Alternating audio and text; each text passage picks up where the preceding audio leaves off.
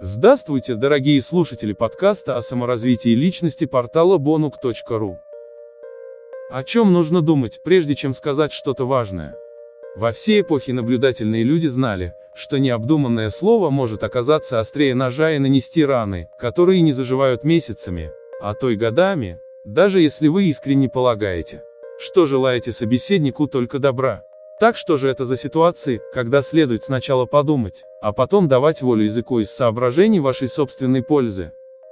Во-первых, это случается, когда вы обсуждаете деликатные темы, требующие повышенной осторожности, такие как причины неудач в чужой личной жизни, проблемы с здоровьем, недостатки чьей-то внешности, трудности воспитания детей и так далее.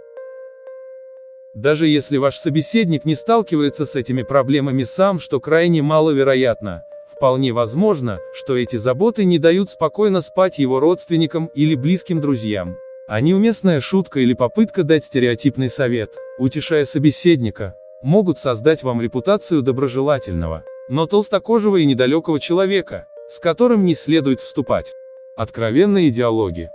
Вдвойне осторожным следует быть, если ваш собеседник болезненно обидчив и склонен создавать в своем воображении из крохотной безобидной мушки неуклюжего великана-слона, крушащего на своем пути все и вся. Особенно часто такая реакция встречается у неординарных творческих натур, которые отличаются живым воображением, или у подростков, которые оказались на перепутье между детством и взрослостью и только учатся находить свое место в большом мире. Даже если ваш собеседник, близкий вам человек, знающий вас тысячу лет, он может не простить вам попытки донести до него чистую правду без прикрас, не говоря о грубоватых намеках или вольных шутках. Собственно говоря, именно близкие воспринимают неуместные откровения особенно болезненно, в то время как чужой человек, скорее всего, забудет о злополучной беседе через пару дней или просто отмахнется от сказанного вами, как от назойливой мухи.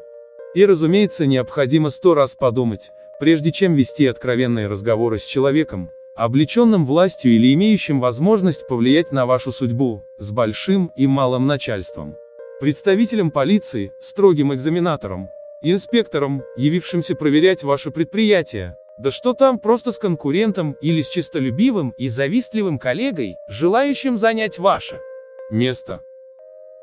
Малейшая попытка неуместной искренности может показать ваши слабые места, дать вашему собеседнику оружие, которое почти со стопроцентной вероятностью будет применено против вас. Во всех этих ситуациях необходимо не давать волю языку и думать о последствиях. Осторожность в выборе выражений необходима и в ситуациях, которые определяют вашу судьбу на годы вперед и могут превратить вашу жизнь в подобие рая на земле или в рукотворный хаос. Например, при решающем объяснении с возлюбленным или возлюбленной, во время знакомства с его или ее родственниками, в день свадьбы и в начале совместной жизни. Сколько влюбленных пар распадалось из-за нежелания соблюдать золотое правило. Молчание – золото, хотя привычка прежде думать, а потом говорить могла бы проложить для них ровный путь к семейному счастью. Не следуйте этому примеру и помните о том, каким печальным последствиям могут привести необдуманные слова. Спасибо, что прослушали подкаст. Оставайтесь с нами на волнах саморазвития личности, bonuk.ru.